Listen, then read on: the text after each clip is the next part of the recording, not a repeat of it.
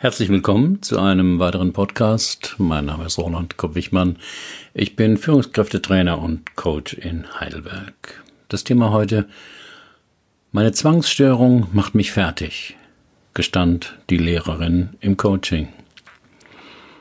Eine Zwangsstörung ist eine häufige chronische und langanhaltende psychische Erkrankung, bei der ein Mensch unkontrollierbare, wiederkehrende Gedanken, Obsessionen und Verhaltensweisen Zwänge hat und den Drang verspürt, sie immer zu wiederholen. Zwangsgedanken können sein Angst vor Keimen oder Verunreinigungen, unerwünschte verbotene oder tabuisierte Gedanken, die Sex, Religion und Unfälle betreffen, aggressive Gedanken gegenüber anderen oder sich selbst, Dinge müssen symmetrisch oder in perfekter Ordnung angeordnet werden. Es vergeht kaum ein Tag, an dem ich nicht etwas zwanghaft tun muss, berichtet die Lehrerin im Coaching. Ich hatte schon immer eine lebhafte und weitreichende Fantasie und vielleicht hat das zu den Zwängen beigetragen, mit denen ich immer noch kämpfe. Etwas so Einfaches wie das Ausschalten eines Lichtschalters kann zu einer halbstündigen Aufgabe werden. Mein Körper kann sich mit dem Schalter an der Wand herumschlagen und mein Gehirn würde den Zwang mit aufdringlichen Gedanken bekämpfen, bis Tränen über mein Gesicht strömen. Gleichzeitig hämmert mein Herz wie wild und ich schwitze. Manchmal beneide ich Menschen, die eine Grippe haben oder Burnout oder das Bein gebrochen. Da meine Kämpfe unsichtbar sind, ist es meistens extrem schwer, Arbeitgebern und Freunden zu erklären, dass ich zu spät kam, weil ich 20 Minuten damit verbracht habe, das Licht auszuschalten. Oder weil ich dreimal zu meinem Haus zurückfuhr, um sicherzustellen, dass meine Tür abgeschlossen war. Marion Z. ist Oberstudienrätin an einem Gymnasium, 44 Jahre alt, verheiratet. Einen 15-jährigen Sohn hat sie. Das Problem mit Zwangsstörungen und anderen psychischen Erkrankungen ist, dass sie in der Öffentlichkeit oft verharmlosend oder falsch dargestellt werden. Film und Fernsehen beleuchten die Störungen oft und benutzen sie zur Belustigung oder für Abwertungen. Ich habe immer wieder damit gerungen, ob ich meinen Direktor oder die Kollegen über meine Zwangsstörung informieren soll oder nicht. Doch ich habe Angst davor, als verrückt oder Lügnerin angesehen zu werden. Allzu oft wird mir geraten, ich soll es einfach sein lassen oder dass ich es erfinde. Das ist ziemlich schwierig für mich, denn je mehr mir gesagt wird, dass ich eine Lügnerin bin oder dass ich aus nichts eine große Sache mache, desto mehr glaube ich es manchmal. Zwangsgedanken und Zwangshandlungen machen alltägliche Aktivitäten zu einer mühsamen Last. Ganz alltägliche Dinge zu tun kann für Menschen mit einer Zwangsstörung oft paradox schwierig sein. Im schlimmsten Fall hält die Zwangsstörung den Menschen in einem Zustand der dauernden Sorge gefangen. Er fühlt sich von Problemen gejagt oder bedroht, die vielleicht nicht einmal real sind. Eine Zwangsstörung hält Menschen davon ab, ihr Leben zu leben. Menschen mit Zwangsstörungen tun oft Dinge, um sich nach einem zwanghaften Gedankengang besser zu fühlen, wie zum Beispiel Hände waschen oder Dinge kontrollieren. Zwanghaft sind die Gedanken oder bestimmte Empfindungen. Zwangshandlung ist die Aktivität, die durchgeführt wird, um die Zwangsgedanken verschwinden zu lassen oder den Zwang zu besiegen. Normalerweise sorgt das Zwangsritual für eine vorübergehende Linderung, aber meist nicht sehr lange. Welche Zwänge haben Sie denn genau, will ich von der Lehrerin wissen. Es sind vor allem zwei Sachen, erklärte Marion Z. Duschen und Ordnung halten. Ich darf morgens beim Duschen, das nach einem genauen Plan abläuft und 20 Minuten dauert, nicht gestört werden, muss dabei ganz allein sein. Wenn mein Mann zufällig ins Bad kommt und mich mit einem Guten Morgen begrüßt, ist es vorbei. Dann muss ich mein ausführliches Duschritual wieder von vorn beginnen. Dasselbe ist nachmittags oder abends, wenn ich nach Hause komme. Ich habe ein genaues Ritual, das ich befolge. wo der Schlüssel hingehört, meine Tasche abstellen, meine Jacke ausbürsten, den Straßendreck von den Schuhen entfernen, meine Hände waschen, mir einen Tee machen, mich eine halbe Stunde hinlegen. Das ist so der übliche Ablauf. Aber wenn ich dabei gestört werde, weil mich mein Mann begrüßt oder der Sohn was wissen will, muss ich nochmal zur Haustür reinkommen und das ganze Ritual abspulen. Das ist doch verrückt. Aber ich kann es nicht abstellen. Ich habe schon alles versucht.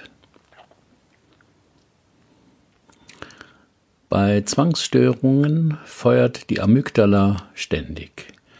Das Gefahrenerkennungszentrum in unserem Gehirn ist die Amygdala. Sie prüft blitzschnell alle Situationen daraufhin ab, welche Erfahrungen wir damit schon mal gemacht haben. Bei guten Erfahrungen meldet die Amygdala alles okay. Bei schlechten Erfahrungen schlägt sie Alarm. Bei Menschen mit einer Zwangsstörung meldet die Amygdala, dass es ein Problem gibt, obwohl es objektiv kein Problem gibt.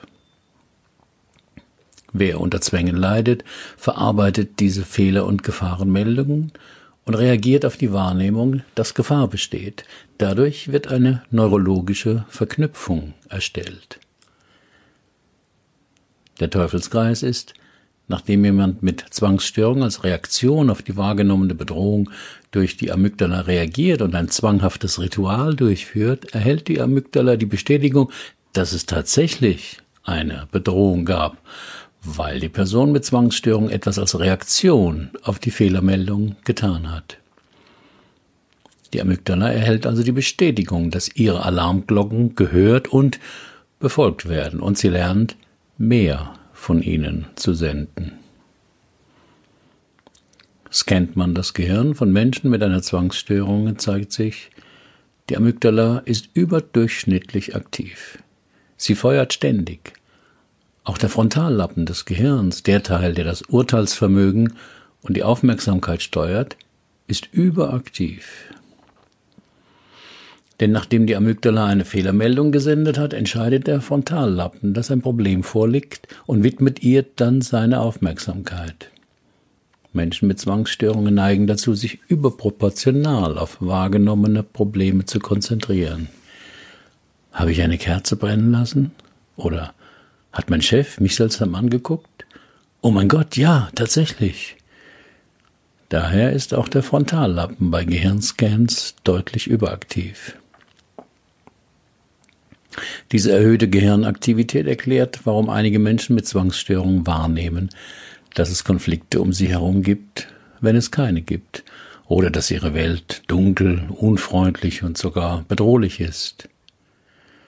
Der Teil des Gehirns, der für die Erkennung von Notfällen oder Problemen zuständig ist, ertönt ohne wirklichen Grund und ohne Vorwarnung. Das ist die gute Nachricht. All diese Ängste, Phobien, Abneigungen und Zwangsgedanken haben ihre Ursachen in einer fehlerhaften Verkabelung. Wenn jemand mit einer Zwangsstörung begreift, dass die Gedanken, Ängste und körperlichen Empfindungen, die er hat, nur Teile seines Gehirns sind, die sich schlecht verhalten, können die Gedanken, Ängste und körperlichen Empfindungen, die er, die er oder sie hat, weniger bedrohlich erlebt werden. Lästig, ja, aber nicht wirklich bedrohlich. Wenn magisches Denken die Kon Kontrolle übernimmt. Wann hat es bei Ihnen angefangen mit den Zwängen? wollte ich von der Lehrerin wissen. Das weiß ich noch genau, antwortete sie schnell. Ich war vierzehn und hatte immer mal wieder Bauchweh. Meine Eltern kümmerten sich nicht groß darum. Da ging ich zu unserem Hausarzt und wollte eine Darmspiegelung machen. Der fand das völlig abwegig, aber ich nervte so lange, bis er einwilligte, mich zu überweisen. Das Ergebnis war negativ. Von da an ging es weiter mit der Angst vor Krankheiten. Einmal fand ich etwas Rotes in meinem Stuhlgang und war überzeugt, dass dies das erste Zeichen von Darmkrebs wäre, bis meine Mutter erwähnte, dass es wohl der rote Paprika vom Mittagessen am Vortag wäre. In dem Alter kommt Blut in der Kloschüssel meistens von der Periode, bemerkte ich. Mir fiel auf, dass die Klientin, obwohl sonst sehr auskunftsfreudig, auf diesen Hinweis gar nicht reagierte, sondern weiter berichtete. Als ich dann 17 war, ging es richtig los mit den Zwängen. Die Tapete in meinem Zimmer hatte viele Punkte, die ich zu zählen begann. Ich versuchte eine beruhigende Zahl zu finden, denn jede Zahl hatte für mich eine andere Bedeutung. Es war ein sich ständig veränderndes System. Einerseits war es schrecklich, die ganze Zeit mit dem Zählen beschäftigt zu sein, aber es hat mich auch verlangsamt, mich abgelenkt und mich durch die Ablenkung beruhigt. Und es gab immer diese kleine Stimme in mir, ein Gefühl, einen Drang, dass, wenn ich es nicht beibehalte, schreckliche Dinge passieren würden. Mit Zwängen soll Schlimmes kontrolliert und verhindert werden.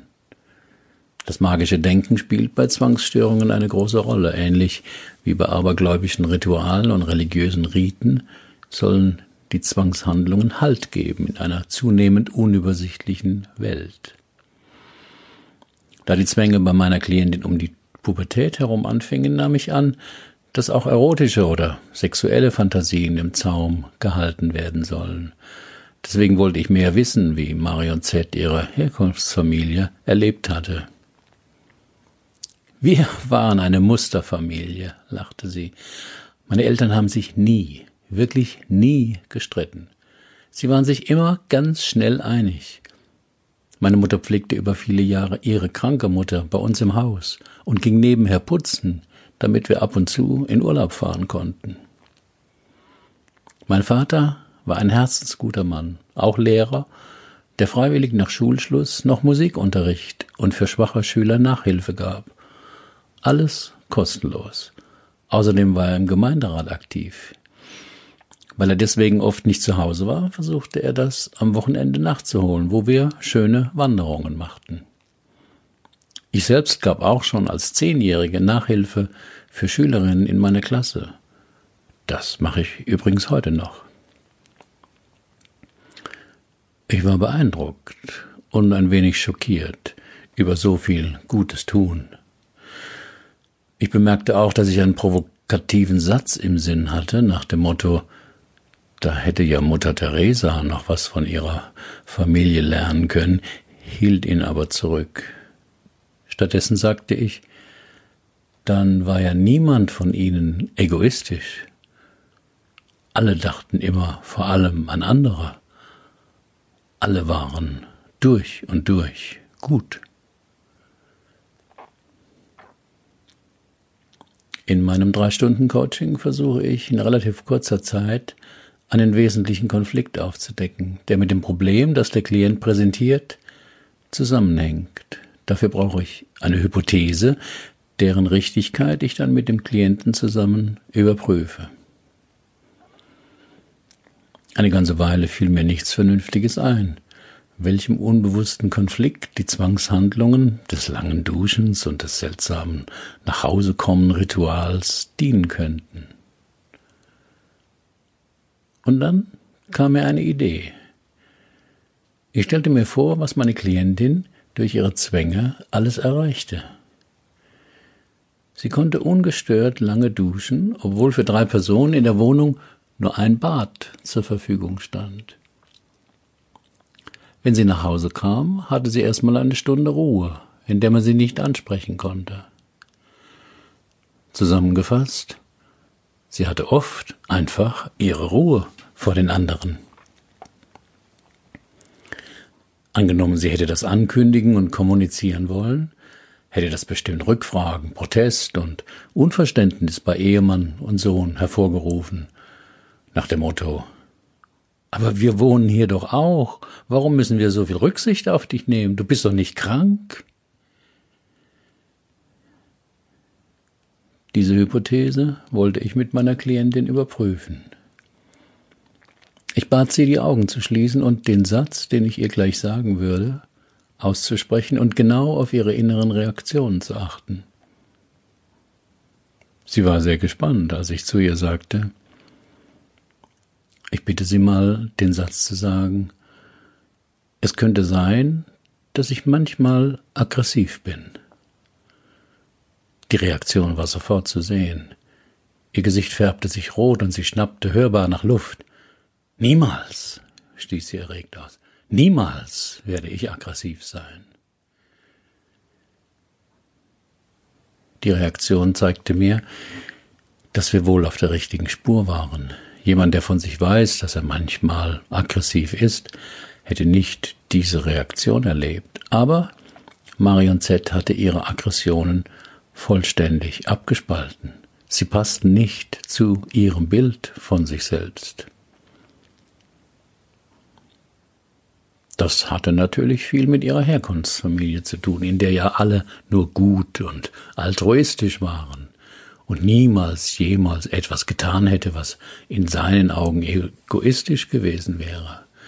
Meine Klientin stand in dieser Tradition. Sie war eine treue, aber nicht abgelöste Tochter. Aber natürlich hatte sie auch manchmal Wünsche und Bedürfnisse. Es war ihr nur bisher unmöglich, diese zu spüren oder gar auszusprechen und darüber mit anderen zu verhandeln. Also mit Mann und Sohn zum Beispiel besprechen. Ich hätte gern morgens im Bad meine Ruhe. Ich möchte dann nicht gestört werden. Wie können wir das machen? Wenn ich aus der Schule komme, dann dröhnt mir der Kopf. Da ist jeder Kontakt für mich zu viel. Ich hätte gern, dass ich da eine halbe Stunde meine Ruhe habe, in meinem Zimmer sitzen kann und niemand reinkommt, außer wenn es brennt. Was meint ihr dazu? Wenn diese Wünsche und die Gründe dafür dem Mann und Sohn so kommuniziert werden würden, hätten sie vermutlich nichts dagegen würden vielleicht ihrerseits sich ermutigt fühlen zu sagen, wo sie mehr Raum für sich brauchen. Aber so mit ihrer Familie sprechen konnte meine Klientin bisher nicht. Denn in ihrem Selbstbild wäre sie ja damit total egoistisch und würde sich damit wichtiger nehmen als die anderen. Ihre Zwänge helfen ihnen, regelmäßig egoistisch zu sein, aber so, dass sie keine Schuldgefühle dadurch kriegen, denn sie bestrafen sich ja gleichzeitig durch ihre Zwangsrituale, erklärte ich ihr. Die Lehrerin hörte aufmerksam zu. Ich konnte sehen, wie es in ihr arbeitete.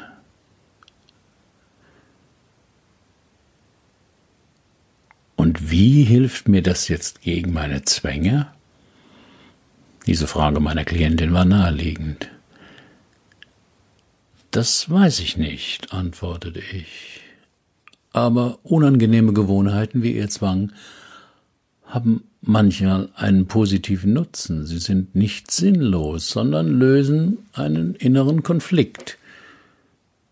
Sie haben manchmal egoistische Wünsche, wollen sie aber nicht haben aber durch ihr Zwangsritual schaffen sie sich eine Gelegenheit, dass die anderen auf sie Rücksicht nehmen müssen, ohne dass sie das explizit verlangt hätten.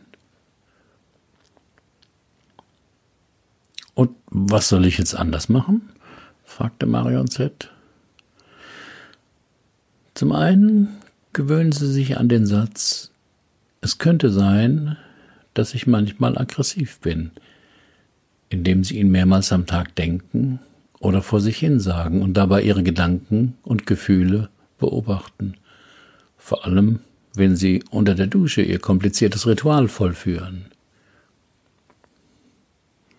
Zusätzlich können sie dort mit dem Satz experimentieren, ich versuche gerade meine aggressiven Gedanken und Wünsche wegzuwaschen. Und dann beobachten Sie, was sich in Ihrem Leben ändert. Es dauerte ein halbes Jahr, bis ich wieder etwas von Marion Z hörte. Sie schrieb, dass sie mit ihren Schülern geduldiger geworden sei und sich nicht mehr so darüber aufrege, wenn diese mal etwas vergessen hatten.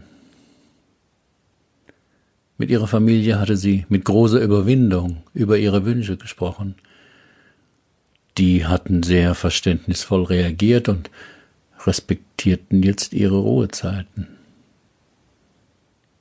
Ihr Zwangsritual unter der Dusche wäre noch nicht weg, aber sie habe ganz egoistisch ausprobiert, es abzukürzen. Erstaunlicherweise wäre das gut gegangen. Außerdem hätte sie die Beziehung zu einer Freundin, von der sie sich ausgenutzt fühlte, beendet. Es ginge ihr insgesamt viel besser seit ihrem Coaching und sie glaube, dass sich das noch steigern ließe.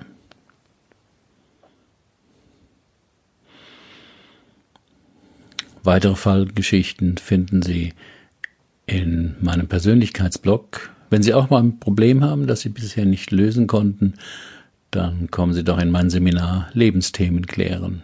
Nur sechs Teilnehmer, zweieinhalb Tage, ein Coach. Wir finden die Lösung dort, wo Sie noch nie gesucht haben. Versprochen. Herzlichen Dank für Ihre Aufmerksamkeit. Bis zum nächsten Mal.